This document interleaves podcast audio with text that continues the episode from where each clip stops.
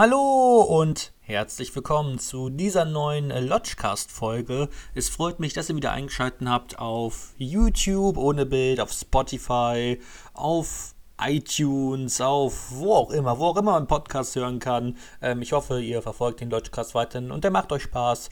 Und heute reden wir über ein paar Sachen, die ich im Dezember gesehen habe. Ich muss sagen, ähm, wir reden nicht über alles, denn zu ein paar Sachen erscheint sogar noch ein Video. Deswegen, ähm, ja, werde ich nur sagen, dass ich das geguckt habe und es wird ja noch in Videos auftauchen, meine Meinung. Und ja, ich denke, ich möchte nicht zu viel vorwegnehmen. Und ähm, ja, deswegen reden wir jetzt über ein paar Dinge, die ich im Dezember gesehen habe.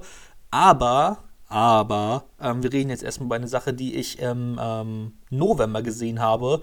Das war nämlich, ähm, ich habe nämlich ja den Lodgecast über was habe ich im November gesehen aufgenommen, bevor ich ähm, zwei ganz tolle Filme gesehen habe. Und die möchte ich hier nur ganz schnell nachtragen. Das ist zum einen Midnight Runners. Ähm, das ist ein total sympathischer südkoreanischer Buddy-Film ähm, über eine tolle Freundschaft zwischen Park Seon-yoon, den kennt man vielleicht aus Parasite, und Kang Han-Yul, den kennt man, oder Neol, keine Ahnung, ähm, den kennt man durch Forgotten.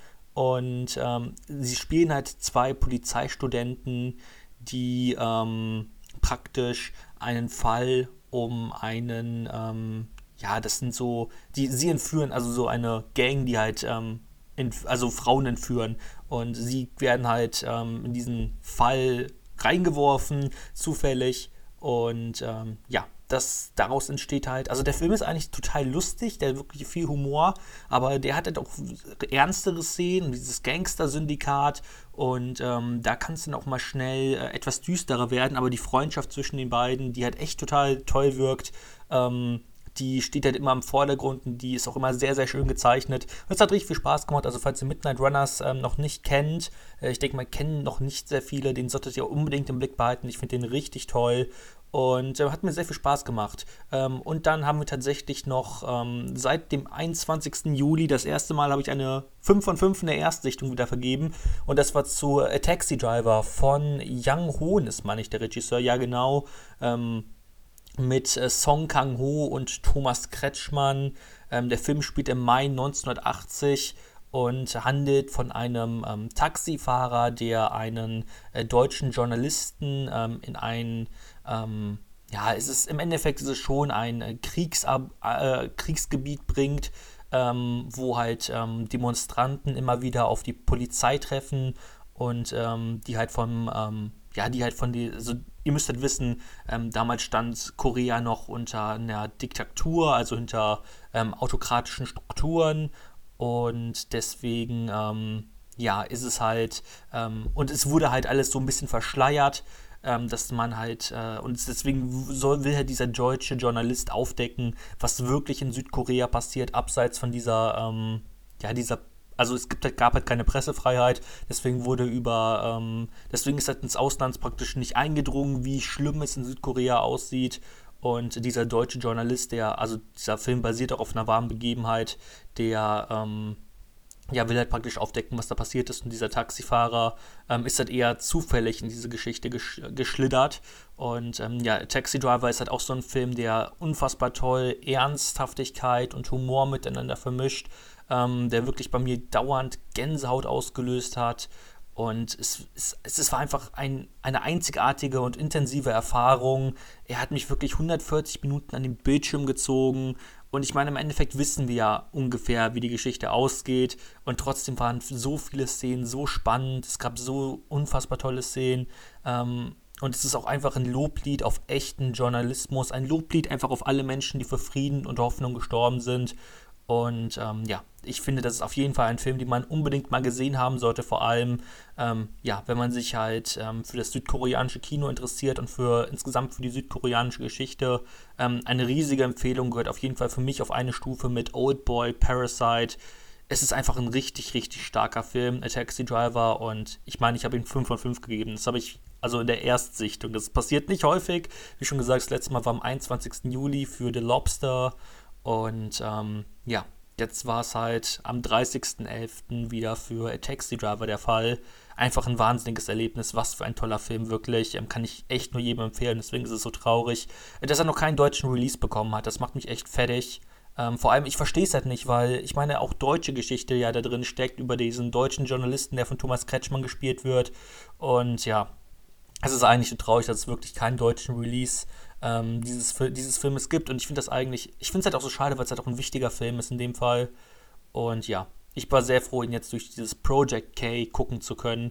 Und ich muss sagen, ich bin ziemlich stolz darauf, dass äh, Schröck, vielleicht kennen die meisten ihn Schröck, ich kenne, ich denke, wer sich halbwegs mit Filmen auf YouTube auskennt, dem, dem ist Schröck sicherlich ein Begriff.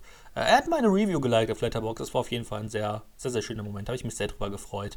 Ähm, ja, kommen wir in den Dezember und reden wir über ein paar Filme, über die ich noch nicht reden möchte ausführlich. Ich habe Possessor gesehen, ähm, ähm, es erscheint Sonntag nämlich ein Video über Geheimtipps und Genre-Tipps aus dem Jahr 2020. Und es wird gemunkelt, dass der ein oder andere Film hier ähm, jetzt auftaucht, zum Beispiel unter anderem Possession, bei dem nehme ich es mal vorweg. Ähm, ja, ist auf jeden Fall ein Film aus dem Jahr 2020. Mehr sage ich mal nicht. Ähm, was ich auf jeden Fall gesehen habe, worüber ich ausführlich reden kann, äh, aber eigentlich gar nicht wirklich will, ist Darjeeling Limited von Wes Anderson. Ein Film mit Owen Wilson, Adrian Brody, Jason Schwartzman und ja, noch ein paar anderen. Bill Murray spielt unter anderem noch mit, genau, oder Natalie Portman. Ähm, ja, der Geeling Limited. Ich weiß nicht, das ist halt so ein Film. Ich mag eigentlich den Stil von Wes Anderson. Also, ich mag ihn, doch, ich mag ihn eigentlich. Ich habe aber auch jetzt noch nicht so viel von ihm gesehen. Ähm, der Geeling Limited war erst mein vierter Film von ihm. Grand Budapest Hotel finde ich richtig grandios.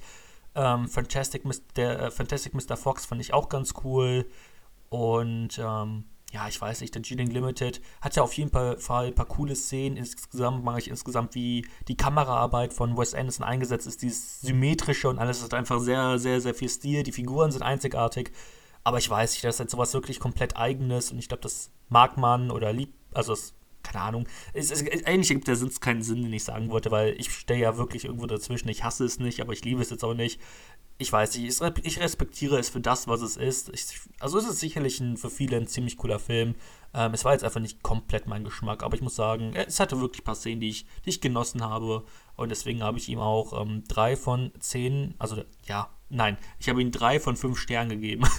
oh mein Gott, das ist so verwirrend, weil auf YouTube bewerte ich ja von 0 bis 10 Punkten und auf Letterbox zu bewerte ich ja von 0 bis 5 Sternen. Und es ist einfach verwirrend, diese, diese, dieses ganze Wertungssystem. Oh mein Gott. Ähm, ja, was habe ich noch gesehen? Ähm, ich habe Ringu endlich gesehen, das, ähm, ja, das japanische Original. Ich kannte schon vorher das äh, US-Remake, weswegen jetzt die großen, äh, das große, es kein großes Überraschen gab. Aber ähm, ja, ich muss auch insgesamt sagen, ich denke, ich finde eigentlich das US-Remake und das japanische Original ziemlich auf einem Level. Ähm, Ringu war halt für mich eigentlich nicht wirklich so ein Horrorfilm. Ich fand als Krimi und ähm, mit Thriller-Elementen hat es ganz gut gepasst. Ähm, insgesamt auch dieses Supernatürliche eingearbeitet wurde oder dieser journalistische Aspekt, das fand ich auch sehr interessant. Aber irgendwie ist, ach, ich weiß nicht, ähm, es war jetzt nicht so es war halt kein richtiger Horrorfilm. Es war, es war irgendwie sehr viel verschenktes Potenzial. Ich meine, ich kannte ja auch schon die Geschichte. Vielleicht lag es auch daran, dass ich halt schon die Geschichte kannte und so halt die großen Überraschungen schon weg waren. Insgesamt fand ich ihn auch an manchen Stellen etwas langatmig. Also ich würde schon sagen, es ist ein guter Film, aber ich würde sagen, ja, wie schon gesagt, das US-Remake ist ähm, eigentlich mit auf einem Level. Und ich meine, im US-Remake spielt auch noch Naomi Watts mit, was natürlich ziemlich toll ist. Ähm, ja, keine Ahnung. Ich glaube, bei dem ja, ich glaube, da kann man eigentlich beide Filme gut gucken und ist gut bedient. Ähm, ja, das ist auf jeden Fall, das ist auf jeden Fall jetzt kein, es ist halt, wie schon gesagt, ein guter Film, der halt so ein bisschen mehr, gerne mehr Horror hätte sein können. Ich meine, ich mag halt einfach total gerne Horrorfilme und deswegen ist es immer ein bisschen schade, wenn, ähm, ja, wenn, wenn man dann einen Horrorfilm sieht, der wirklich ja richtig bekannt ist und ja, ist so ein bisschen die großen Überraschungen ausbleiben. Aber ja, ist halt eine schwierige Sache. Ähm, über Inheritance habe ich ja schon bei den Lodge Awards ein bisschen geredet. Ähm, deswegen werde ich das jetzt mal abkürzen. Ja, war halt eher nicht so gut. ja. Ich glaube, ich habe bei den Dodge Awards schon alles zu Inheritance gesagt. Ist halt leider nicht so ein guter Film. Ähm, ja, was ich gesehen habe ist, oder was ich im Dezember besser gesagt beendet habe, angefangen habe ich damit Anfang November. Aber jetzt habe ich es endlich beendet ähm, Anfang Dezember und das war The Queen's Gambit, beziehungsweise das Damen Gambit. Und ähm, ja, es wird ja von einigen Leuten wirklich geliebt. Ich muss sagen, ich gehöre nicht dazu. Also ich, ist es gut, es ist eine gute Serie. Ich habe halt keinen Bezug zu Schach. Ich kann nicht Schach spielen und deswegen ja, sind mir, glaube ich, diese. Ich meine, der spielt natürlich auch schon irgendwo mit Klischees, diese Drogenstory, die man natürlich schon gesehen hat. Ähm, der hat aber schon wirklich ein paar coole Momente. Vor allem diese letzte Folge, die halt auch in Russland spielt. Und ähm, ich habe auch gestern ähm, noch mit einem Freund geredet, der sich halt gut mit Schach auskennt, beziehungsweise ich meine, ihr kennt ihn ja vielleicht vom, also er war auch schon häufiger bei Lodgecast dabei, der gute Jan. Ähm, da hat er mir auch zum Beispiel erzählt, wie ähm, detailreich diese Serie halt mit dem Thema Schach umgeht, dass dort Großmeister erwähnt werden, die wirklich existiert haben, oder wie wirklich Spiele nachgespielt werden von Großmeistern und insgesamt auch dieses, diese ganze Geschichte um Russland, ähm, dass dieses, das da auch wegen, äh, auch irgendwie ein historisches Vorbild gibt. Ich meine, das sind alles coole Sachen, aber ich meine, das ist halt, es berührt mich nicht. Ich kenne das nicht. Und ähm, deswegen fand ich das Damen-Gambit. Es war eine gute Zeit, es hatte schon wirklich ein paar coole Stellen. Insgesamt Anya Taylor Joyce hat wundervoll, aber es war jetzt nicht, also es war jetzt für mich nicht die große Offenbarung. Ähm, es war, es hat die, ich glaube, es waren sechs Folgen, es hat Spaß gemacht, es war gut. Ähm, aber es war jetzt nicht ähm, für mich die beste Miniserie und die beste Serie des letzten Jahres. Es war, wie schon gesagt, wirklich gut. Und wenn man sich vor allem für Schach interessiert, sollte man es auf jeden Fall mal angucken. Ähm, ja, so ansonsten, ähm, ja, macht man damit auf jeden Fall nichts falsch. Man kann aber auch einfach in diesen sechs Stunden halt auch einfach drei Filme gucken und ja, ich weiß nicht. Ähm, muss man sich halt so ein bisschen überlegen. Äh, was habe ich noch so gesehen? Ich muss sagen, ich habe Dogtooth endlich gesehen, habe ich mir aus ähm, UK importieren lassen, die Blu-ray. Und ähm, ja, es war ein ziemlich interessantes Erlebnis. Insgesamt, äh, Dogtooth soll ja einer der Lieblingsfilme von David Lynch sein und ich kann es verstehen. Ähm, der Film handelt von einer fünfköpfigen griechischen Familie. Ähm, die Eltern ziehen ihre Kinder abgeschotten von der Außenwelt auf und bringen ihnen ein im Endeffekt falsches Weltbild bei. Die Welt abseits des Hauses soll nämlich ein tyrannischer Ort sein, an dem man nur überleben kann, wenn man Auto fahren darf. So werden die erwachsenen Kinder im eigenen Haus gefangen gehalten. Und ich finde, man braucht so ein bisschen, um in Dogtooth reinzukommen. Ich fand, bei The Lobster wurde man so direkt in den Sog gezogen. Ich meine, ich habe ihn 5 von 5 direkt gegeben. Ich, ich finde The Lobster einfach wundervoll. Ich habe den ja auch nochmal im November gerewatcht. So ein toller Film. Und ich finde, bei Dogtooth dauert es ein bisschen länger. Mm, und weil er halt auch so ein bisschen ähm, so ein bisschen gewöhnungsbedürftig ist. Es gibt eine völlige Abstinenz von Musik, was ich eh immer so ein bisschen schwierig finde. Ähm, aber vor allem so dann nach 30 Minuten nimmt halt diese dunkle Satire so richtig an Fahrt auf und ist nicht mehr zu stoppen. Es gibt richtig verstörende Szenen, die auch richtig erinnerungswürdig sind. Und ich muss sagen, gegen Ende ist es dann einfach nur noch wirklich fantastisch und zugleich richtig ekelhaft. So richtig, einfach genau das, was ich liebe. Und ähm, ich saß total angewidert vor dem Fernseher. Ich kann eigentlich nur sagen, ich habe Dogtooth dann gegen Ende noch wirklich geliebt. Und ähm, ja, Jorgos Lantimos hat wirklich seinen hohen Ruf bei mir unterstreichen können, weil der, ja, bei Dogtooth wieder so ein total kreatives Experiment ist, das ich ähm, ja total spannend fand und äh, halt insgesamt diese, dieses ganze, ganze Gedankenexperiment einfach so wahnsinnig interessant fand. Deswegen kann ich Dogtooth wirklich nur eine große Empfehlung für aussprechen, wenn man halt Surreales mag, wenn man ähm, insgesamt auf den Stil von Yorgos Lantimos steht, dann sollte man sich unbedingt Dogtooth angucken und kann man auch die Blu-ray ähm, aus dem UK importieren, da wird man nichts mit falsch machen.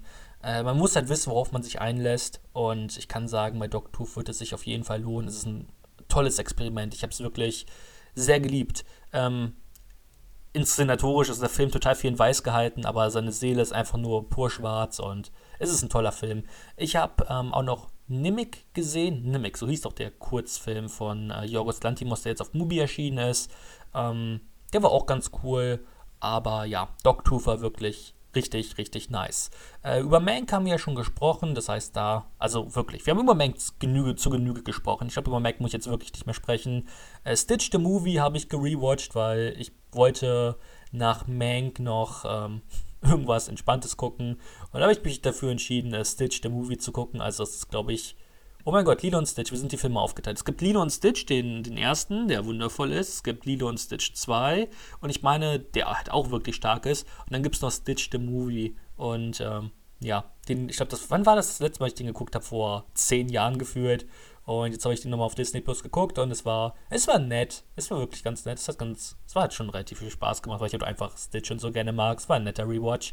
Ähm, ja, was habe ich noch so gesehen? Ich habe natürlich, ähm, was heißt natürlich? Ich habe einiges gerewatcht, muss ich sagen. Ich hatte einfach ein paar Tage, wo ich eigentlich meine, meine Lieblingsfilme gucken wollte und es war auch ziemlich schön. Ich habe Hereditary nochmal geguckt, wo ich auch nicht, auch nichts drüber sagen, ist mein absoluter Lieblingsfilm Das will ich zu Hereditary sagen, wirklich. Es ist einfach.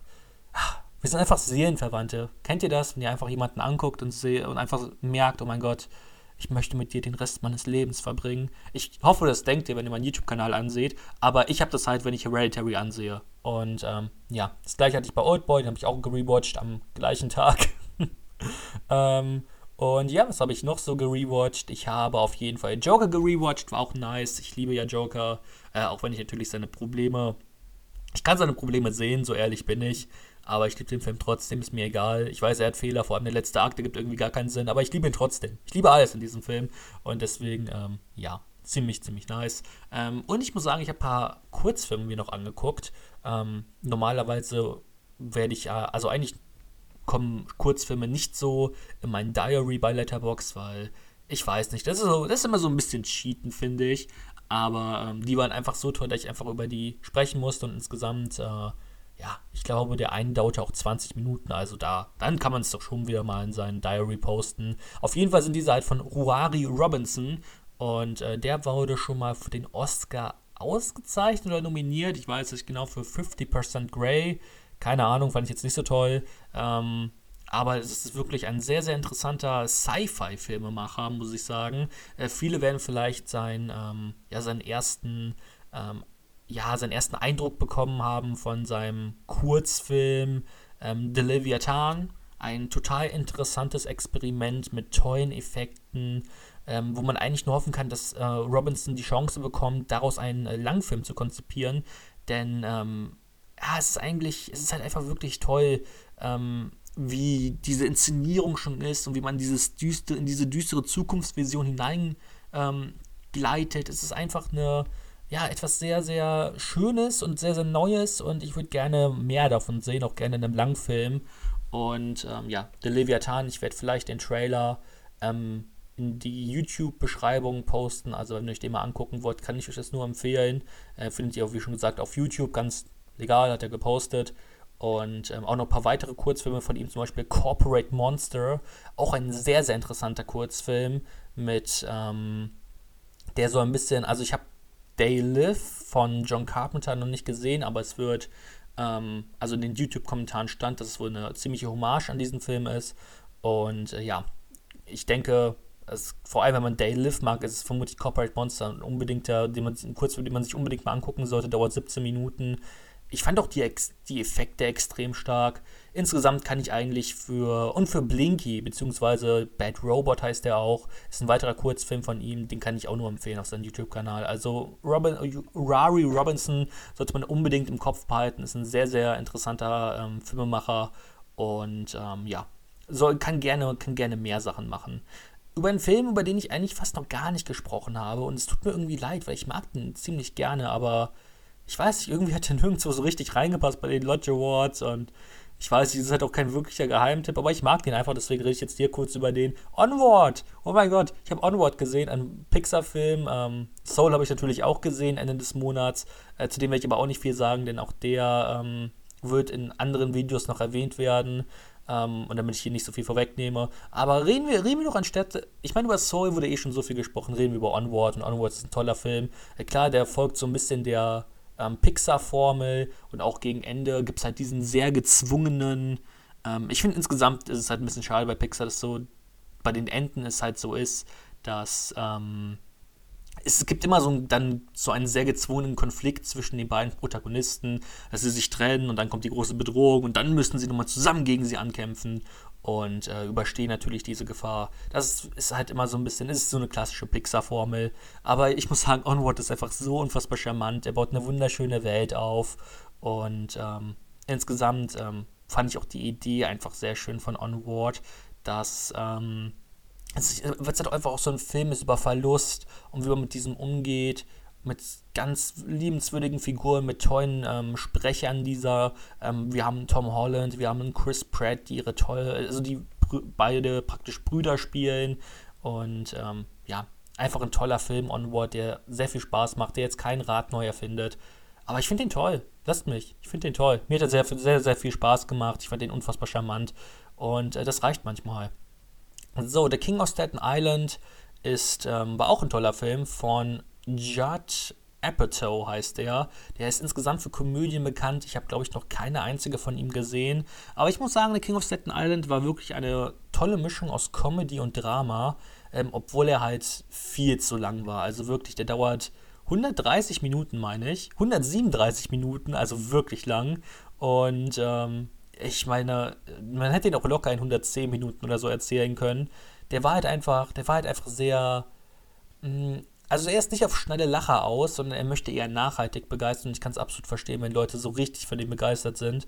Ähm, vor allem halt auch wegen Pete Davidson, der eine richtig tolle Performance abliefert. Ich weiß gar nicht, war er bei meinen Lodge Awards als bester Hauptdarsteller nominiert? Ich meine nicht, aber ich habe lange überlegt, ob ich ihn nominieren soll. Ähm, Pete Davidson ist nämlich ein, hat wirklich einen tollen Job geleistet. Der Soundtrack war ziemlich gut, der hat sich an Rap-Songs orientiert und die haben mir auch schon bei Waves, äh, Waves sehr gut gefallen. Ähm, die, bis zur letzten Nebenrolle war der Film gut gecastet, es gab tolle Dialoge. Vor allem halt aber diese Laufzeit hat mich halt gestört wie schon gesagt, die gleiche Geschichte in 100, maximal 110 Minuten hätte halt wirklich ausgereicht. Ähm, so fühlt es sich halt einfach unfassbar viel zu lang an. Aber ich denke, wenn man halt auch vielleicht aus Staten Island kommt, dann wird man diesen Film eh lieben. Und ähm, ja, es ist halt einfach, es ist mal wieder eine, also es ist keine, wie schon gesagt, keine Komödie, die auf schnelle Lacher aus möchte, sondern wirklich die nachhaltig begeistern möchte und wirklich, ähm, die wirklich mehr sein möchte als nur irgendeine Komödie, sondern auch ähm, viel über ihre Figuren erzählen möchte. Ich muss auch sagen, vor allem die erste Hälfte hat mir richtig gut gefallen, die zweite Hälfte hat, war, ja, die hat mich einfach nicht mehr begeistert, die hat mich einfach nicht mehr mitgezogen und ähm, ja, das fand ich halt so ein bisschen schade. Palm Springs und Freaky sind auf jeden Fall Filme, deswegen kommen wir zu ähm, Die Passion von Joan Arc. Joan of Arc. Wer heißt nochmal? Die Jungfrau von New Orleans. Nee, nicht von New Orleans, die Jungfrau von Orleans äh, heißt der Film, meine ich. Ähm, Deutschen ist auf jeden Fall, ist jetzt einer der besten Filme aller Zeiten von Karl Theodor Dreyer, den ich, äh, von dem ich schon Vampir gesehen habe, ist ein Stummfilm aus dem Jahr 1928. Dauert entspannte 82 Minuten in der restaurierten Fassung. Und ähm, ja, habe ich mir auf jeden Fall angeguckt. Ich muss sagen, ähm, ist auf bei Letterbox auf Platz 29 der bestbewerteten Filme aller Zeiten. Und ähm, ja, The Passion of Joan of Arc ist auf jeden Fall ein sehr interessanter Film, der mich aber im Endeffekt ich weiß nicht, der Schauspieler war gut, ich kann ungefähr verstehen, worauf KT oder 3 aus war. Ähm, ich weiß, ich war trotzdem nicht so. Ich glaube, bei so, ja, bei so Stummfilmen muss man halt wirklich in die Geschichte hineingezogen werden und ähm, man muss sich wirklich diesem Gezeigten hingeben und es hat halt nicht komplett bei mir funktioniert. Ich meine, ich kann auch nicht für ihn kritisieren. Was will ich an dem kritisieren? Der dauert nicht lang, der dauert nur 82 Minuten, die Zeit geht relativ schnell vorbei. Äh, tolle Hauptdarstellerin, eine richtig tolle Hauptdarstellerin, tolle Regie, ähm, Theodor Dreyer ist insgesamt ein total interessanter Regisseur, ähm, von dem ich eigentlich auch noch viel mehr sehen muss. Sein Audit will ich noch unbedingt sehen und sein Day of Wrath auch, aber ich weiß nicht, es hat halt nicht, es hat halt keine Emotionen in mir ausgelöst. Es war halt ganz cool, das zu sehen, ähm, so auch filmhistorisch jetzt betrachtet, aber ja, Passion of Joan Arc war, war cool, aber jetzt auch jetzt nicht unbedingt mehr. Ähm, Lady Snowblood, bei dem habe ich eigentlich gedacht, es kann nur ein Film sein, den ich lieben muss. Und ich muss sagen, ich war etwas enttäuscht, als ich ihn gesehen habe. Ähm, da war auch wieder das Problem bei Lady Snowblood. Ähm, ich glaube, zum einen hatte ich viel zu hohe Erwartungen. Und ähm, auf der anderen Seite muss ich sagen, ich fand es sehr schade. Ich habe gedacht, er würde viel mehr mit so einem Schneesetting spielen. Ich meine, der Film heißt Lady Snowblood und so richtigen Schneesetting gibt es eigentlich nur in den ersten fünf Minuten. Und ich muss schon sagen, ich, ich habe mir gedacht, oh mein Gott, richtig geiles Schneesetting, ich finde es so cool. Und dann gibt es das nicht. Und dann gibt es nicht. Und dann gibt es mit diesen weiteren äh, 90 Minuten keine einzige Stelle mehr, die im Schnee spielt. Ich habe mir gedacht, aber warum? Ich wollte, ich habe gedacht, der Film spielt im Schnee. Und ja, keine das fand ich ein bisschen schade insgesamt. Klar, man merkt die Inspiration, die Tarantino für Kill Bill hier sammelte. Das war auch ziemlich cool und das macht auch ziemlich Spaß, das zu erkennen. Ähm, die anachronische Zählweise ist auch ziemlich cool und prägnant. Ähm, es wird nämlich ein großer Fokus ähm, auf die Vergangenheit der, ähm, der Protagonistin gelegt und äh, wie sie halt zu dieser mordenden Attentäterin wurde. Aber im Endeffekt gerät halt dadurch die Haupthandlung so gar nicht in Fahrt. Und auch so wirkt halt Lady Snowblood ziemlich langweilig, was halt echt schade ist, weil der Film halt auch nur 97 Minuten dauert. Und ähm, ja, also wenn ein Film dir langatmig vorkommt, der gerade mal 97 Minuten lang ist, dann ist das ein gutes Zeichen. Und äh, ja, das fand ich ein bisschen schade. Ähm, ja, ich finde, zu Yuki kann man auch keine wirkliche emotionale Bindung aufbauen. Und ja, so war es halt so ein bisschen. schwierig. Ich hoffe einfach, dass ich den im Rewatch halt viel besser finde, weil ich mehr weiß, was auf mich zukommt, weil ich mit keinen falschen Erwartungen reingehe. Ich meine, das habe ich auch bei meiner Letterbox-Kritik geschrieben. Ähm, Erwartungen sind halt immer scheiße, sind wir ehrlich. Ähm, wenn du mit Erwartungen in den Film hineingehst, dann, ähm, ja, dann, dann, das ist halt immer blöd, weil du halt immer denkst, oh, jetzt will ich aber, dass das und das passiert. Und im Endeffekt wird deine Erwartungshaltung voll gebrochen. Das kann entweder richtig gut aufgehen oder es funktioniert halt so gar nicht. Und bei Lady Snowblood, es war halt sehr schade, weil ich habe halt wirklich, ich meine, die Kampfchoreos waren cool und alles, aber irgendwie hat es mich so gar nicht interessiert, was da so gerade auf der Leinwand passiert. Und ähm, ja, keine Ahnung, mal gucken. Ich muss aber sagen, die Hauptdarstellerin Maiko Kaiji hat einen äh, tollen Job geleistet. Also sie war auf jeden Fall eine sehr gute Darstellerin. Und ähm, ich werde in Zukunft die Female Prisoner Scorpion Filme gucken. Da hat sie auch die Hauptrolle gespielt. Und ich muss sagen, äh, an denen bin ich total interessiert. Ich habe total Bock auf die. Und ich bin mal gespannt, ob sie mich in denen genauso überzeugen kann. Lady Snowblood 2 will ich auch noch sehen. Ähm, ja, vielleicht werde ich dann dem ersten auch nochmal direkt eine Chance geben. Ich weiß noch nicht. Aber ähm, ja, ich möchte, vielleicht gucke ich den auch dieses Jahr nochmal. Mal sehen. Ähm, ich, mir tut es auf jeden Fall im Herzen weh, dass ich dem nur drei von fünf Sternen gegeben habe, also sechs von zehn Punkten. Äh, ich meine, es ist immer noch gut. Ich meine, ich fand den Film ja auch gut. Ähm, aber, also an manchen Stellen, aber es war halt, ich habe mir, hab mir wirklich eher so ausgerechnet, also der wird von mir doch mindestens vier bekommen oder eher, vielleicht sogar ja noch höher. Und es ist halt, es ist halt schlimm, wenn man mit so welchen Erwartungen reingeht. Über Blackbeard haben wir ja schon in meinen Fil besten Filmen des Jahres 2020 gesprochen. Toller Film, solltet ihr gucken. Äh, weil ich noch gesehen habe, ist Knocking on Heaven's Door. Knock, knock, knocking on Heaven's Door. Wow, wow. Ähm, ja, ein deutscher Film von äh, Thomas Jahn mit Till Schweiger und Jan-Josef Liefers, den man ja vom Tatort kennen könnte. Auch stimmt, Moritz Bleibtreu spielt auch noch mit. Ähm, und ja, ist, vor, ist aus dem Jahr 1900, 1997, dauert 87 Minuten und ist total geil. Ähm, ja, ähm, ich musste das jetzt mal hier so umgangssprachlich sagen, weil der wirklich, on Heaven's Door so unfassbar dämliche Momente. Zum Beispiel können deutsche Polizisten äh, schlechter Pistolen bedienen als Stormtrooper und im Endeffekt kommt es auf diese total dämliche Momente aber gar nicht an. Auch das Ende des Films hat zu dämliche Momente. Aber das ist vollkommen egal, weil ähm, der Kernaspekt des Filmes, die Freundschaft zwischen Martin und Rudi, hat einfach absolut perfekt funktioniert. Die Actionsequenzen sind absolut unlogisch und total dumm, aber sie machen halt auch einfach unfassbar viel Spaß. Es gibt Hommagen wieder an Quentin Tarantino, was wir ja gerade auch schon bei äh, Lady Snowblood hatten. Nee, bei Lady Snowblood war es ja so, dass sich Tarantino an Lady Snowblood orientiert hat und ähm, ja, Knock in Heaven's Door ähm, orientiert sich halt ähm, an manchen Sequenzen ein bisschen an Reservoir Dogs zum Beispiel oder äh, Pulp Fiction. Und ähm, ja, also diese 87 Minuten können einfach so gut unterhalten.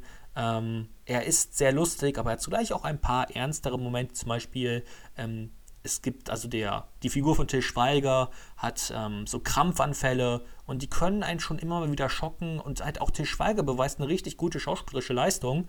Und es ist halt so schade, wenn man halt merkt, so am Anfang seiner Karriere ähm, war er noch sehr an so, an so interessanten Stoffen, sage ich mal, interessiert. Und ich finde, Knock in Heaven's Door hatte halt wirklich, also wie schon gesagt, er hat so dämliche Momente, aber der ist halt einfach ein schöner Film und mit einer schönen Message und hat, das Ende ist halt auch nicht einfach nur Happy End, es ist es ist einfach so viel mehr als nur, als nur ein dämlicher Actionfilm. Es ist einfach so, er, er besticht halt einfach so gut mit seinen Figuren. Dieser Film hätte so leicht einfach schlecht sein können, wenn halt einfach die Figuren nicht funktio funktioniert hätten. Aber so ist halt Knock in Heaven's Door ein, so ein spaßiger Film, wie schon gesagt, nur 87 Minuten. Also er unterhält von Minute 1 bis wirklich 87 genau das, was mir zum Beispiel bei Lady Snowblood dann gefehlt hat. Und ähm, ja, klar, es gibt vielleicht noch ein paar Altersflecken, aber das mindert überhaupt nicht diese perfekte Unterhaltung und deswegen habe ich dem 4 von 10 Sternen, also 4 von 5 Sternen gegeben, also 8 von 10 Punkten, weil es einfach ein echt, echt toller Film war. Ich kann da eigentlich nur sagen, der war toll.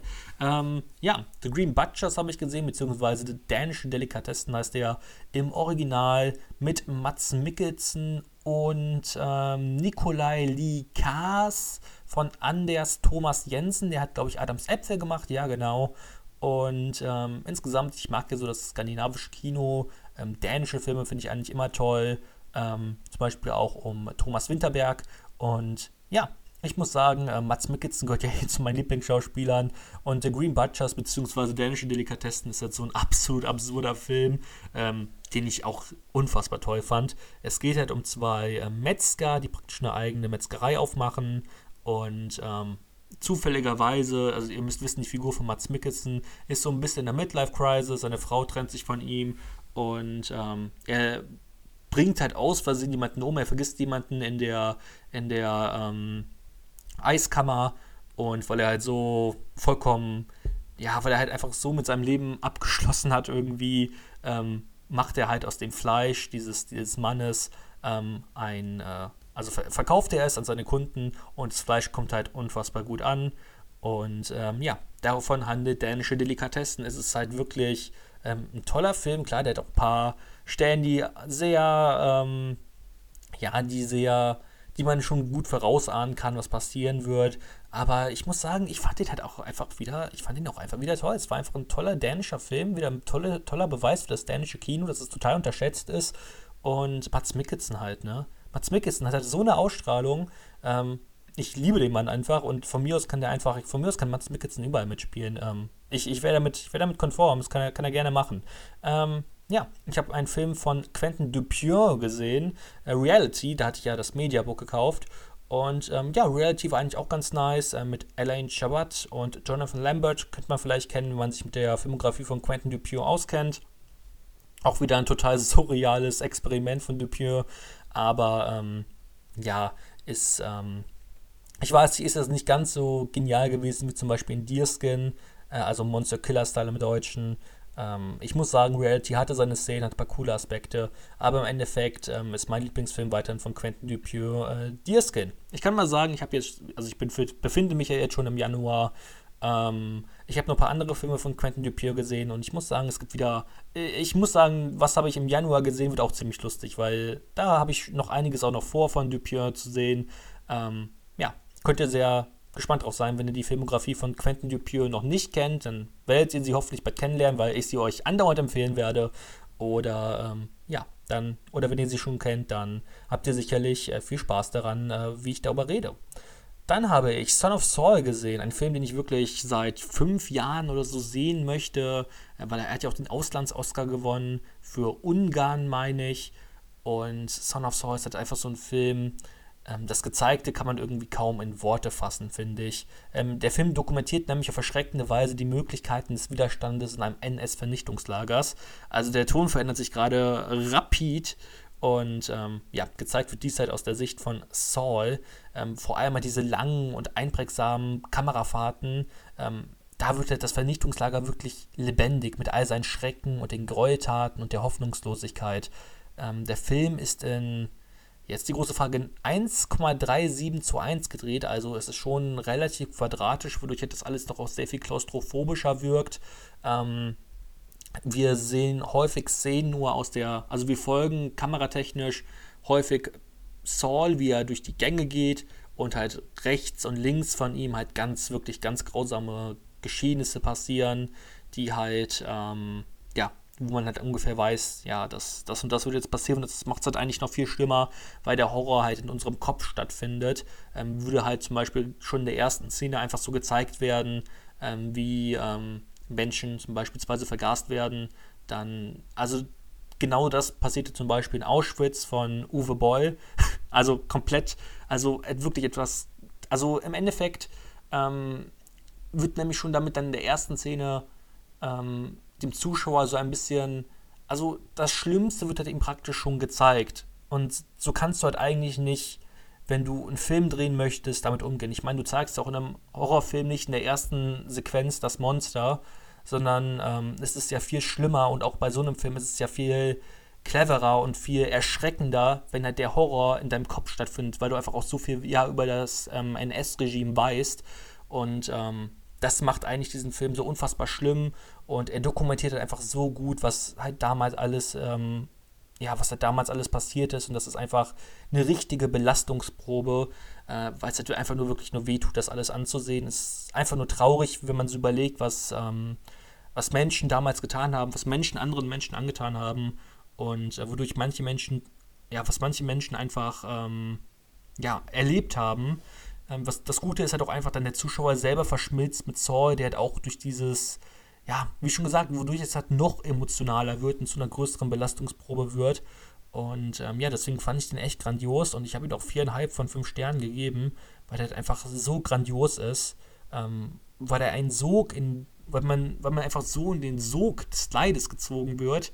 Äh, man hat eine bravouröse Darstellung von Gesa Röhrig, der halt Saul spielt und ähm, was ich halt auch total respektvoll fand, war, dass Regisseur Laszlo, Laszlo Nemes ähm, seinen da Hauptdarsteller zuerst im Abspann nennt, also vor sich ähm, und vor, keine Ahnung, dem Autoren oder dem Kameramann. Er nennt wirklich zuerst seinen Hauptdarsteller und das ist halt absolut verdient, denn ähm, weil er halt einfach eine unfassbar tolle Leistung abliefert.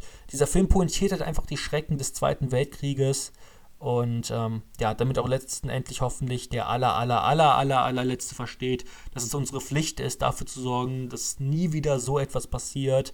Ähm, ja, es ist einfach, ähm, es ist einfach nur unfassbar, wenn man diesen Film guckt und halt wieder vor Augen geworfen bekommt, dass, ähm, ja, wie unfassbar ekelhaft ähm, damals die Zeit war in den 1940ern und ähm, wie erschreckend das einfach alles ist. Also Son of Saul, ein sehr, sehr wichtiger Film. Auch eine große Empfehlung für, von mir jetzt hier in diesem Lodgecast.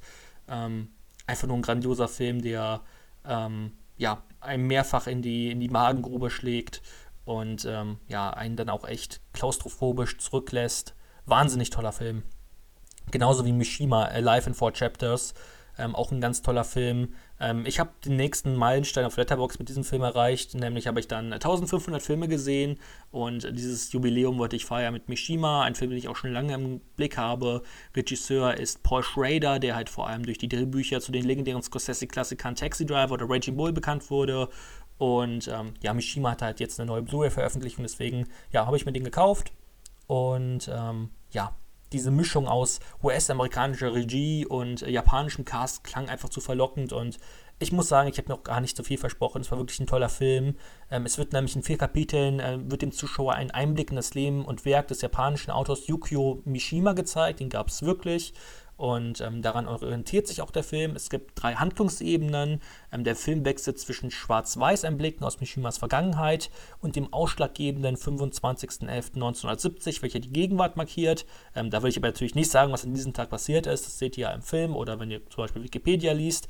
Ähm, außerdem existiert in jedem Akt, abgesehen von dem letzten, eine kurze Zusammenfassung eines Romans, Romans Mishimas, der halt praktisch auch nochmal ähm, also der Roman erklärt praktisch auch nochmal mehr zur Vergangenheit Mishima. Also auch der charakterisiert nochmal diese Figur. Ähm, deswegen, ähm, ihr seht, diese Figur von Mishima wird ganz stark charakterisiert. Eine, ein Mensch, der selber zu einem Kunstwerk werden sollte. Und ähm, diese Erzählstruktur ist halt einfach wahnsinnig vielseitig und man wird wohl gleichzeitig im ersten, im ersten Moment ziemlich erschlagen. Aber ich finde, im Laufe der Zeit kommt man immer mehr in sie hinein und vor allem im Rewatch ist vielleicht Mishima auch ein Film, den ich ähm, 5 von 5 geben würde, weil es halt einfach so eine poetische Reise ist und ein einzigartiges Leben. Ich würde auch sagen, also leicht zu konsumieren ist Mishima damit natürlich nicht. Man muss sich schon damit beschäftigen und also man kann jetzt auch nicht währenddessen die ganze Zeit am Handy hängen, weil es natürlich schon auch was, also man muss schon auf jeden Fall aufpassen, wenn man halt verstehen möchte, was diese, was Mishima halt für eine Figur war, für ein Mensch war. Ähm, ja, aber ich denke halt auch vor allem im Rewatch wird dieser Film ähm, einiges dazu gewinnen, obwohl ich ihm jetzt ja schon viereinhalb von fünf Sternen gegeben habe. Also ich finde ihn wirklich grandios. Ähm, diese Wechsel der drei Handlungsebenen, die funktionieren unfassbar gut, da sich im Endeffekt alles wandelt. Jede Ebene besitzt ein eigenes Color Grading und der gesamte Stil verändert sich damit einhergehend. Also während die Handlungsstränge, die seine Geschichte umfassten, mit außergewöhnlichen und magischen Sets entstanden sind, wurden die Szenen um seine Vergangenheit und Gegenwart in echten Schauplätzen gedreht. Die Schauspieler verkörpern ihre Figuren perfekt. Herausstechen tut aber natürlich kein Ogata, der halt Mishima spielt und der, hat einfach wirklich nur eine her hervorragende Leistung abliefert. Ähm, ja, besonders die letzten Szenen unterstreichen dann seinen Wahnsinn, der in ihm steckt. Ähm, ja, aber ich kann halt nicht beurteilen, wie halt sein Schauspiel im Vergleich zum echten Mishima ist. Ähm, es wird auch gesagt, ich weiß gar nicht, ob das nun ein Gerücht ist oder ob das wahr ist, dass Mishima ähm, homosexuell war. Ähm, ich meine, es wurde kritisiert, dass diese, diese Möglichkeit im Film nicht wirklich thematisiert wird oder dass ähm, Ken Ogata das jetzt nicht verkörpert. Inwiefern das jetzt zutrifft, kann ich natürlich nicht selber bestimmen. Für mich hat er einen tollen Job gemacht, aber wenn man sich mit der Figur Mishima auseinandersetzt und seine Bücher vielleicht gelesen hat, dann kann man das vielleicht anders beurteilen. Ähm, ja, den Soundtrack möchte ich, möchte ich, ebenfalls nicht unerwähnt lassen. Ähm, der ist von Paul Glass, heißt man nicht der gute Mann. Ähm, der wechselt nämlich immer wieder zwischen Orchestern und Synthesizern und das ist einfach unfassbar gut. Er hat tolle Harmonien und der Soundtrack ist direkt in meiner, Watch, äh, in meiner Playlist gelandet. Ähm, ja, im Endeffekt ist Mishima eine fantasiereiche Biografie über einen Menschen, der eher einem Kunstwerk gleicht. Das habe ich ja schon zu Beginn gesagt. Ähm, erst mit der letzten Szene ist er nämlich selber vollendet und wird eigentlich erst eins mit seinem Schaffen. Insbesondere halt durch seine Erzählstruktur, die ich ja gerade schon gesagt habe, mit dem exzessiven Gebrauch von Rückblenden, äh, würde ich ihn halt schon irgendwie auch als japanischen äh, Citizen Kane bezeichnen. Da sind wir jetzt wieder bei Citizen Kane. Ähm, auch bei Citizen Kane folgen wir dem Protagonisten seine Vergangenheit, um ihn als Mensch zu verstehen und ähm, in Mishima begleiten wir diesen, diesen Menschen sogar in sein Werk, in seine Kunst, bis am Ende nur noch die Harmonie von Feder und Schwert übrig bleibt. Und das ist Mishima, ein wahnsinnig toller Film, den ich nur jedem empfehlen kann. Ähm, ich habe Buck noch gesehen von William Friedkin, dem man, der zum Beispiel Leben und Sterben in LA oder Der Exorzist gemacht hat. Äh, Buck war auch ein sehr interessanter Film, ähm, ein Mindfuck-Film und äh, den habe ich geguckt, weil ähm, der von Tim ausgewählt wurde bei der, ähm, also Tim und ich waren eingeladen, Tim Carey und ich waren eingeladen bei einer Filmfights-Runde vom äh, Projekt Chaos, ein weiterer Filmpodcast. Und äh, Tim hat halt diesen Film als besten Mindfuck ausgewählt, oder als größten Mindfuck. Und äh, deswegen haben wir ihn geguckt. Bug war eigentlich, war ganz cool. Ähm, war jetzt für mich nicht der allergrößte Mindfuck. Ähm, ich muss sagen, da fand ich Once Upon a Time Hollywood meine Wahl viel, viel größeren Mindfuck. Ähm, aber ja, wer den Punkt bekommen hat, könnt ihr dann in der Folge von äh, Projekt Chaos nachgucken. War eine sehr coole Runde und äh, kann ich euch nur empfehlen. Ich habe mit meiner Schwester den dritten Herr der Ringe im Extended Cut geguckt, war wie immer toll. Ich habe äh, vier im roten Kreis ich gesehen, war auch toll. Ich habe ähm, Youth gesehen, das war ein Pick im Filmwelt Filmclub, ein Film von Paolo Sorrentino, von dem ich leider noch viel zu wenig gesehen habe. Ja, und ich muss sagen, in der ersten Hälfte fand ich den sehr, sehr stark, ähm, vor allem durch den Cast. Michael Caine, Harvey Keitel sind einfach unfassbar cool. Insgesamt fand ich auch dieses nostalgische und melancholische im Film sehr schön. Äh, der hatte auch guten Wortwitz und hat schon intelligente Dialoge und auch immer wieder die Kamerafahrten und sowas waren auch immer mal wieder so ein bisschen skurril. Aber insgesamt, naja, ähm, fand ich den jetzt nicht so stark. Also, ähm, ja, ich weiß nicht, irgendwie hat mir am Ende irgendwas gefehlt und ähm, ja, da konnten auch Paul Dano und äh, Rachel Weisz den Braten jetzt nicht mehr ähm, retten. Es war halt einfach, ja, es war, es war interessant, aber vor allem halt die zweite Hälfte hat mich halt wieder so ein bisschen, äh, hat mich so ein bisschen verloren. Und ja, deswegen muss ich leider sagen, dass ich ähm, den Filmclub Pick jetzt nicht den, den besten fand, den wir bisher hatten. Äh, ich bin aber sehr froh, dass ich zumindest so in die ähm, Filmografie von Paolo Sorrentino ein bisschen hineingleiten konnte und das freut mich auch. Ich habe The Buddy gesehen, ein Film von von Oriol Paolo, den vielleicht viele kennen durch Der unsichtbare Gast heißt der mal nicht, der war ziemlich, ziemlich cool. Ähm, The Body ist auch durchaus beliebt, ist ein spanischer Film und ähm, ja, ich fand der halt, also der hat halt auch einen ganz schönen Mindfuck, ähm, gegen Ende zwar ein bisschen hart und realistisch, aber ich muss sagen, ähm, der hat einfach Spaß gemacht. Es war einfach ein Krimi, der hat über seine 108 Minuten super unterhalten. Ich hatte Spaß mit dem und äh, ich habe ein bisschen gerätselt, was abgeht in der Geschichte und es war, ich meine, es ist auch manchmal gut, einfach so ein bisschen Spaß zu haben. Fand ich toll.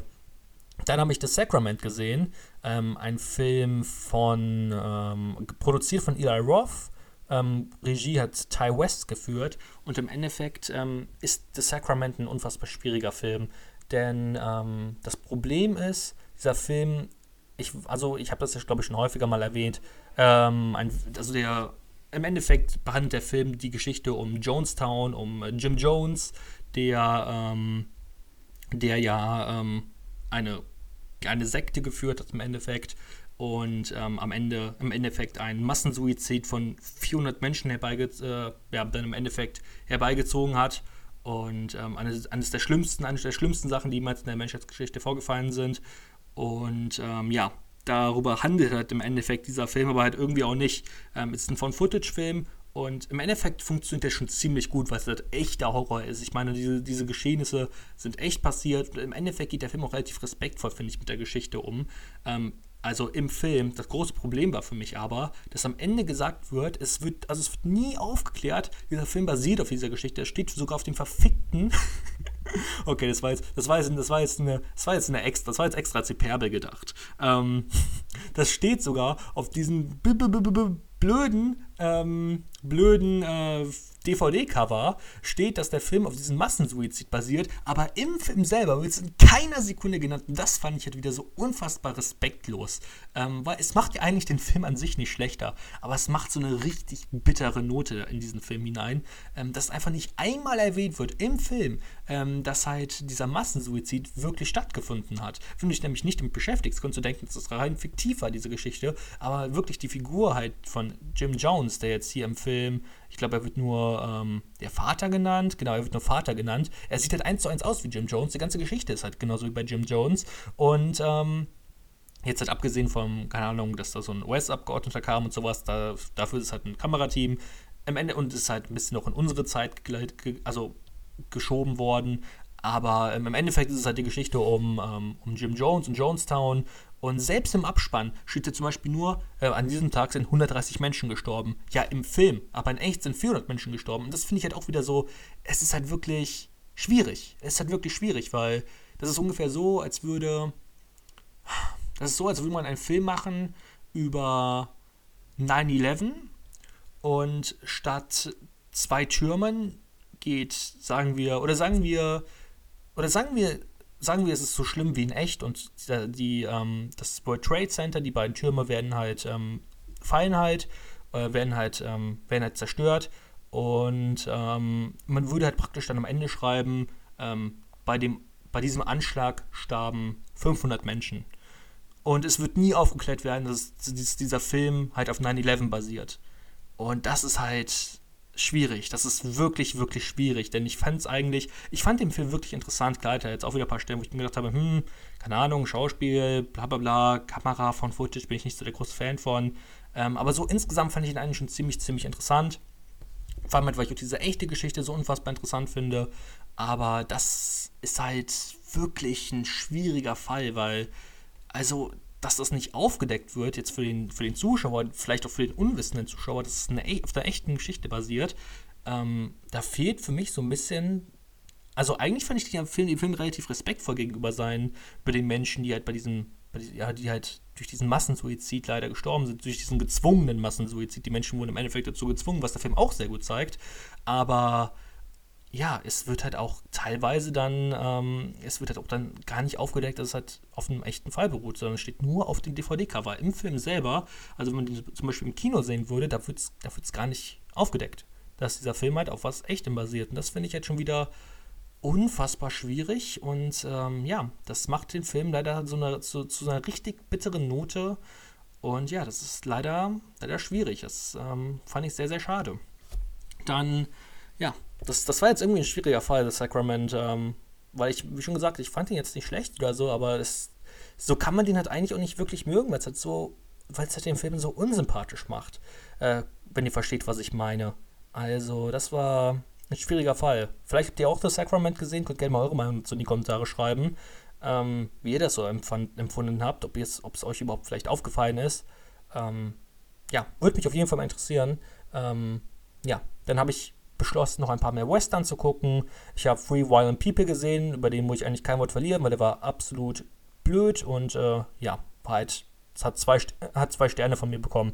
Ist nicht der Rede wert. Dann habe ich gesehen, der Mann, der Liberty Wallens erschoss. Und ein Western mit James Stewart von John Ford und mit John Wayne. Mein erster Film mit John Wayne, mein erster Film von John, äh, John Ford. Und mal wieder ein Film mit James Stewart. Und der der Liberty Warrens erschoss, war ziemlich, ziemlich toll. Äh, für mich nahezu ein perfekter Western. Ähm, könnte im Rewatch auch auf jeden Fall viereinhalb von fünf Sternen bekommen. Ähm, vor allem wie gegen Ende so ein bisschen dieses heroische Bild, der, ähm, der von amerikanischen Helden so ein bisschen zerstört wird. Ähm, hat schon eine richtig bittere Note und hat mir sehr gut gefallen. Der Mann, Liberty Warrens erschoss, vielleicht selbst wenn man mit Western so an sich selber nichts anfangen kann. Große Empfehlung. Hondo, ein Film von, ähm, auch wieder mit John Wayne, auch ein ziemlich, auch, hatte auch in der ersten Hälfte sehr, sehr coole Szenen, hat mich in der zweiten Hälfte aber auch so ein bisschen verloren. Ähm, ja, aber so an sich war Hondo eigentlich auch ganz, ganz interessant an manchen Stellen. Angels Egg habe ich noch gesehen, ein Film, ähm, der ist praktisch wie ein einzigartiges Kunstwerk, das wirklich von seiner Sogwirkung lebt. Ähm, es ist so ein Film, der total fantasiereich, düster, surreal ist und wirklich wie ein Gemälde aussieht. Und ähm, er hat auch einen richtig orchestralen Soundtrack, der mir richtig gut gefallen hat. Ähm, der Film ist von Ghost in the Shell Regisseur Mamoru Oshii und äh, ja, er ist einfach ein wahnsinniges Erlebnis voller Bildsprache und christlicher Symbolik. Ähm, es wird kaum gesprochen in diesem Film. Ähm, es, es, es erlebt halt wirklich von seinen Bildern und dieser Symbolik und wie man halt in dieses hineingleitet. Äh, das kann einem gefallen, das kann einem nicht gefallen. Es gibt halt auch, wie schon gesagt, diese vollkommen, fast vollkommene Abstinenz von gesprochenen Worten, ähm, wodurch es halt wirklich eine einzigartige Erfahrung ist. Und ähm, ja, Angels Egg war auf jeden Fall interessant konnte mich nicht komplett in seinen Sog ziehen, aber vielleicht irgendwann. Ähm, ist das Leben nicht schön, habe ich auch gesehen. Endlich habe ich meine Bildungslücke dort abgeschlossen und es war auch ein wundervoller Film. Ähm, ist das Leben nicht schön, man wird eigentlich einen Film erwarten, wo es natürlich, ähm, ja, wo es halt um was Schönes geht. Aber ich muss sagen, ist das Leben nicht schön, war unfassbar schön, äh, tragisch. Ähm, es ist eigentlich im Endeffekt nur zwei Stunden lang, kriegt ähm, ein Mann auf die Fresse und ähm, er lebt ähm, und im Endeffekt wird dann in der ähm, wird, baut dieser ganze Film halt auf einer Szene auf oder auf einer Sequenz, die ähm, ja praktisch wundervoll ist und auf jeden Fall zu den besten der Filmgeschichte gehört. Und ja, ich war sehr, sehr überrascht, sehr, sehr positiv überrascht, wie tragisch dieser Film ist und dass es nicht einfach nur ein gute Laune-Film ist, sondern eigentlich so, so viel mehr. Ein verdienter Weihnachtsklassiker, aber auch so viel mehr als nur ein Weihnachtsklassiker. Ein Film, den ich sicherlich nicht zum letzten Mal gesehen habe, den ich sicherlich, wo ich mir sicherlich vorstellen könnte, dass ich ihn an Weihnachten häufiger sehen werde. Und ähm, ja, ein wundervoller Film, kann ich nur empfehlen. Ähm, genauso wie ähm, die Muppets, eine Weihnachtsgeschichte, für mich der beste Weihnachtsfilm, den ich jemals gesehen habe. Ganz viel Nostalgie natürlich auch dabei, aber trotzdem, ich finde den toll. Ähm, ja, Muppets, eine Weihnachtsgeschichte. Ist halt einfach mein Weihnachtsfilm. Und ich habe Two for Wall Street gerewatcht. Ähm, ist leider nicht auf die 5 Sterne gekommen, aber trotzdem gehört zu meinem absoluten Lieblingsfilm. Ähm, ja, mit dem verbinde ich ganz viel. Ohne diesen Film wäre ich vermutlich niemals so ein großer Filmfan geworden. Hat mich erst so richtig zum ja, keine Ahnung, es war, ich glaube, ich habe sogar noch den, den, äh, den Kassenbon, äh, wo ich damals Wolf Wall Street gekauft habe, es war, glaube ich, 2013 oder so. Damals war ich ja, keine Ahnung, ich glaube, damals war ich sogar noch zwölf. Das heißt, meine Oma musste mir den kaufen und äh, die hat irgendwie bei uns übernachtet. Und ich habe gesagt, ja, okay, ich gucke jetzt Wolf Wall Street. Und sie so, ja, okay, mach das. Und dann habe ich die drei Stunden geguckt und ich war sehr froh, dass ich meine Oma nicht gefragt habe, ob sie den Film mit mir gucken möchte. Denn, oh mein Gott, das wäre das wär nicht die beste Entscheidung gewesen in meinem Leben. und, ähm, ja, Wolf of Wall Street war ein richtig, richtig toller Film und ähm, ja, hat auf jeden Fall ähm, meine, meine Liebe zu Margot Robbie begründet, hat äh, ja, dafür gesorgt, dass ich Leonardo DiCaprio noch mehr vergöttere als vorher schon. Und äh, es war mein erster Film von Martin Scorsese und ich wusste gar nicht, wie Martin Scorsese ist. Und als ich erfahren habe, oh mein Gott, der Regisseur von dem Film ist ja schon irgendwie, keine Ahnung, 75, 75 Jahre alt. Also ein cooler Typ. Und dann habe ich mich mit Martin Scorsese beschäftigt. Und ja, ich äh, kann sagen, ich war ein, ich war ein glücklicher 13-jähriger Junge. Ähm, ja, an Weihnachten bzw. an Heiligabend habe ich Black Christmas geguckt. Ähm, auch ein Weihnachtsklassiker bzw. eher ein Kult-Slasher. Ähm, hatte einen immensen Einfluss auf die Slasher-Filme der 80er. Ich muss sagen, ähm, er hat seinen Status als Kultfilm auf jeden Fall verdient. Ähm, die Inszenierung ist halt wirklich gelungen. Suspense ist hier sehr gelungen. Ähm, na gut, es ist vielleicht, es ist halt immer schwierig, wenn man halt ähm, so einen Film guckt, äh, der halt schon so alt ist und halt diese Klischees und Stereotypen im Endeffekt erst ähm, erfunden hat. Und ähm, ja, deswegen kann man das als Kritikpunkt eigentlich sehen, dass er auf Klischees und Stereotypen setzt, eigentlich nicht, weil er hat sie ja erfunden. Deswegen ähm, ist es auf jeden Fall kein Kritikpunkt, ist eigentlich mir so, nur so aufgefallen. Ähm, der große Baueffekt ist trotzdem so ein bisschen ausgeblieben und es gibt jetzt auch keine sonderliche Tiefe bei den Figuren, aber insgesamt äh, Black Christmas war ein sehr, sehr cooler Film und ähm, ja, sehr, sehr großer Einfluss auf die Horrorlandschaft. Für mich ist trotzdem Halloween ähm, der erste Slasher, der so wirklich die perfekten Taten zusammenmischt. So, was haben wir denn noch so? Wir haben Saul, über den haben wir ja schon gerade so kurz angesprochen, über den werde ich nichts sagen. Äh, dann haben wir doch Männer des Gesetzes, Posse von Kirk Douglas mit Kirk Douglas, ein Western und ähm, auf jeden Fall sehr interessant, vor allem das Ende. Eigentlich bis eigentlich wirklich so, der Film dauert 92 Minuten und die ersten 80 Minuten sind ganz okay, ein bisschen generisch, aber machen schon durchaus Spaß. Aber das Ende, oh mein Gott, das Ende ist wirklich unfassbar gut, weil, also der Film ist 1975 gedreht worden, da war ja diese große Westernwelle schon vorbei. Und ähm, im Endeffekt wurden ja dann Ende der 60er auch im US-amerikanischen Western äh, nicht so stark wie im, im Italo-Western, aber schon auch schon, auch schon stark.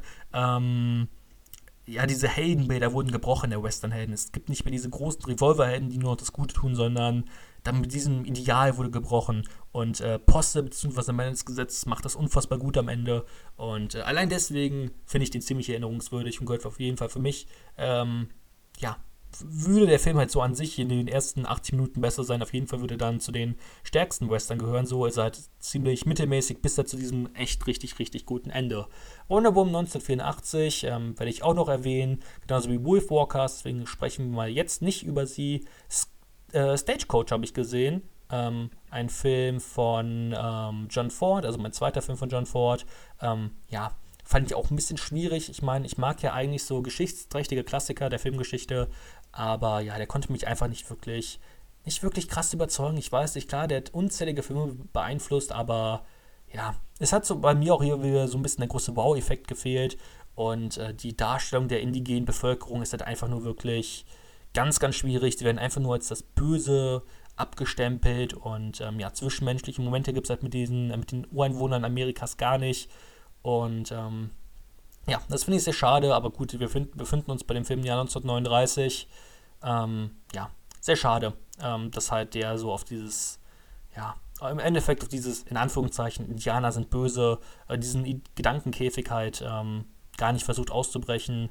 Ähm, ja, sehr schade, aber so an sich ähm, aufgrund seiner Actionsequenzen und alles gegen Ende auf jeden Fall ein Klassiker, den man mal gesehen haben sollte, ähm, aber die man natürlich auch hinterfragen muss in gewisser Weise. Ich meine, der Film ist jetzt, wird, äh, wurde letztes Jahr, nee, vorletztes Jahr, 80 Jahre alt. Bin ich gut in Mathe? 80 Jahre. Doch, müssten, müssten 80 Jahre sein, oder?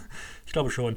Ähm, ja, natürlich muss man auch dann immer bedenken, ein Film ist, äh, ist ein Relikt seiner Zeit, aber ja, ich finde es trotzdem wichtig, dass man heutzutage darüber diskutiert, was, ähm, was gut ist, was nicht gut ist. Ähm, und ähm, ja, inwiefern so welche Filme ähm, rassistisch sind oder inwiefern sie in rassistischen äh, Gedankenkäfigen spielen und nicht versuchen daraus auszubrechen, genauso wie bei Breakfast at Tiffany's. Auch ein für mich ein Film, der mir sehr viel Spaß gemacht hat, aber natürlich auch eine total ekelhafte Note dadurch halt bekommt, dass er diese eine Figur total ähm, rassistisch dargestellt ist, dieser ähm, Asiate, der halt sogar von einem, von einem weißen Amerikaner gespielt wird, ähm, was das Ganze halt noch schlimmer macht. Und ähm, ja, deswegen ähm, Stagecoach ähm, ich finde trotzdem wichtig, dass man diese Filme guckt und soll es, also insgesamt diese ganze Cancel Culture ist einfach nur wirklich ganz, ganz schlimm. Ähm, kann ich gar nichts mit anfangen, finde ich eigentlich nur total doppelmoralistisch, äh, weil man dadurch irgendwie den Leuten verbietet, irgendwas zu sagen. Ähm, ganz, ganz schlimme Sache.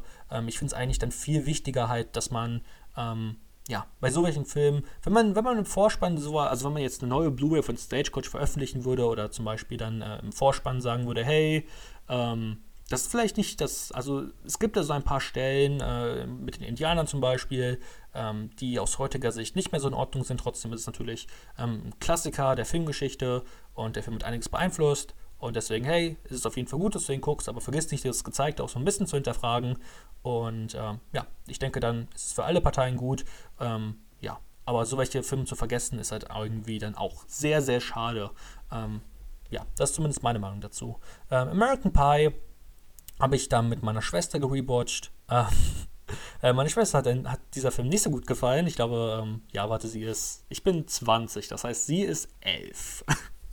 ähm, das heißt, äh, ja, keine Ahnung, ihr hat sehr, ich glaube, ja, keine Ahnung, vielleicht war es ja auch ein bisschen unangenehm, ihn so zu gucken, aber ich muss sagen, American Pie ist auch toll, oder? Lieb finde ich auch American Pie, absolut zum Fremdschämen und ähm, ja, mir macht schon sehr, sehr viel Spaß. Ähm, obwohl er nicht mehr ganz so gut funktioniert hat, finde ich, wie vor, keine Ahnung, drei Jahren oder so, wo ich ihn das letzte Mal gesehen habe.